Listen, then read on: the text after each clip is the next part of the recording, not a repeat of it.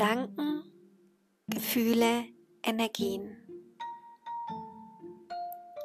Ohne Emotionen kann man Dunkelheit nicht in Licht und Apathie nicht in Bewegung verwandeln. Carl Gustav Jung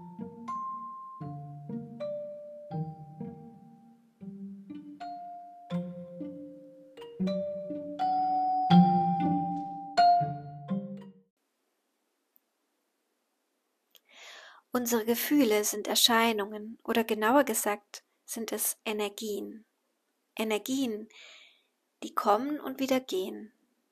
Es sei denn, wir halten sie im Körper fest. Und genau das ist es, was wir alle gelernt haben. Durch das Denken ist es passiert, dass wir Gefühle nicht mehr fließen lassen, sondern dass wir sie bewerten, sie analysieren und unterdrücken. Ein Baby oder ein Kleinkind, das noch nicht zu sprechen gelernt hat, geht ganz anders mit Gefühlen um als ein älteres Kind oder ein Erwachsener. Gefühle kommen hoch, werden zum Ausdruck gebracht, und sobald das Kind etwas anderes wahrnimmt, kann das Gefühl auch wieder verschwinden.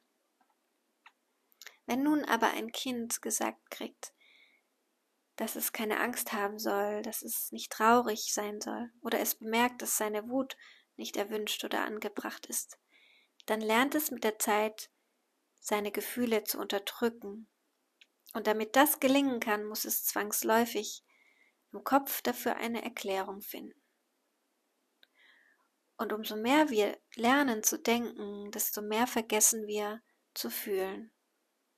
Und so passiert es, dass die Energien sich in verschiedenen Bereichen des Körpers sammeln und nicht mehr abfließen können.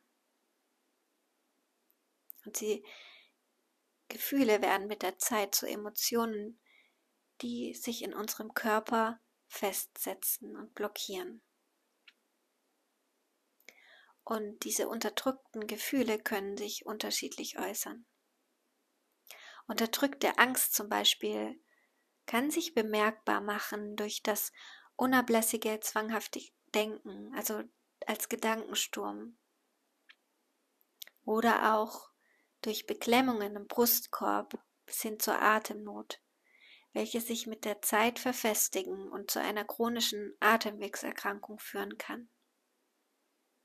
Wenn sich Angstenergie im Körper anstaut, dann kann das auch dazu führen, dass wir in unserer Bewegungsfreiheit eingeschränkt werden, dass wir sozusagen buchstäblich in einer Angststarre sind, ohne es zu merken. Unbewusste Schuld- oder Schamgefühle, welche oft mit der Angst einhergehen, können sich schwer auf unseren Schultern abladen. Unterdrückte Wut spüren wir häufig durch heftige Verspannungen im Gesicht und im Kieferbereich oder auch als Auffälligkeit in unserem Becken, welches eng mit dem Kiefer in Verbindung steht. Und durch das Knirschen und das Zähne zusammenbeißen, kann es auch sein, dass sich neben dem Kiefer auch die Nackenmuskulatur verspannt.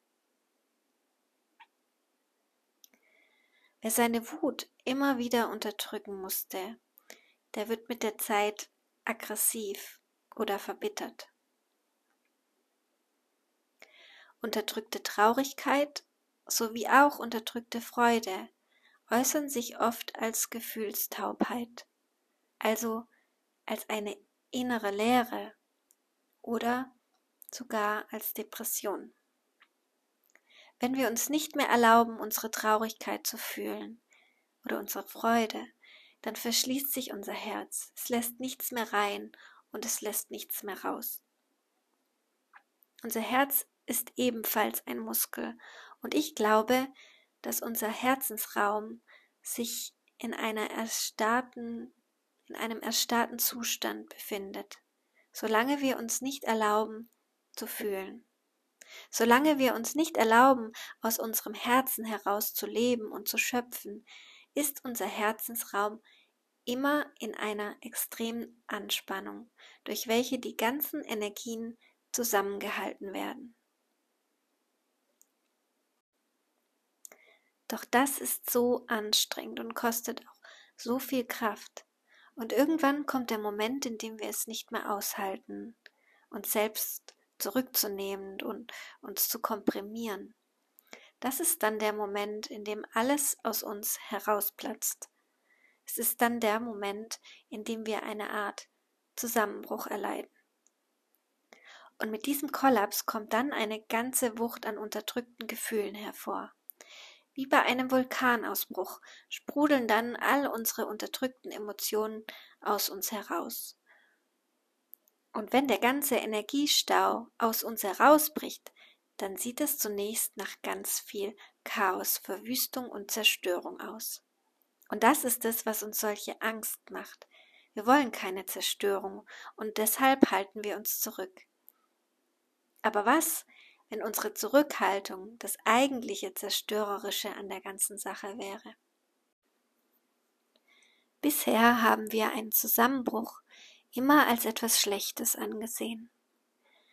Aber was wäre, wenn es genau diesen Einsturz bräuchte, um überhaupt wieder ganz und gar vollständig wir selbst sein zu können? Unsere Gefühle und Empfindungen sind vergleichbar den Elementen unserer Erde. Und so wie jedes dieser Elemente für unsere Existenz überlebenswichtig ist, so kann es genauso vernichtend sein und den Tod bringen, solange die Elemente sich nicht im Gleichgewicht befinden. Das Element Luft könnte zum Beispiel ein Symbol für Kommunikation, für Leichtigkeit und Freude sein. Es kann aber auch großes Chaos und Verwüstung bringen, wenn es zu stark wird. Es reißt dann einfach alles davon und am Ende bleibt nichts mehr übrig. Am Ende kommt das Nichts, wie in der unendlichen Geschichte von Michael Ende. Zu wenig Luft hingegen lässt uns ersticken. Das Element Feuer bringt Herzenswärme, Licht und Lebendigkeit. Es bringt Leidenschaft. Doch zu viel Leidenschaft erzeugt Leid, wie der Name es schon sagt. Wenn es zu heiß wird und sich die Gemüter erhitzen, dann kann sowohl das Feuer, also die Wut in uns, als auch das Feuer auf der Erde alles vernichten, was ihm im Weg steht. Zu wenig Feuer lässt uns erfrieren. Das Element Wasser reinigt uns, nährt unseren Körper und schenkt uns eine gewisse Schwerelosigkeit. Es entschleunigt uns auf eine angenehme Art. Aber zu viel Wasser nimmt ebenso alles mit sich und hinterlässt großes Elend. Zu wenig Wasser lässt uns verdursten und vertrocknen. Und vielleicht ist unsere Erde tatsächlich ein lebendiges Wesen, so wie wir es sind. Vielleicht wird unsere Erde momentan genauso von ihren Gefühlen beherrscht, so wie wir es werden. Und vielleicht befindet sich unsere Erde, so wie wir, momentan in einem Wandlungsprozess.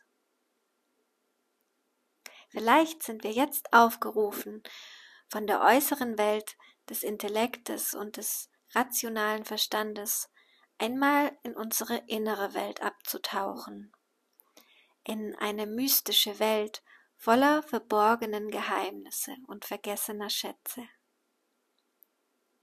Es ist eine Welt der Zweckfreiheit, des Fühlens und des spielerischen Seins. Es wird Zeit, wieder nach Hause zu kehren. Wenn wir uns wieder unserem Körper und unserer Erde zuwenden, wenn wir uns erlauben, uns aus alten Verwicklungen wieder heraus zu entwickeln, wenn wir unseren kalten, erstarrten Gemütern und unseren Körpern wieder erlauben, weich, warm und flüssig zu werden, Erst dann werden wir wieder fühlen, was es bedeutet, wirklich zu Hause angekommen zu sein.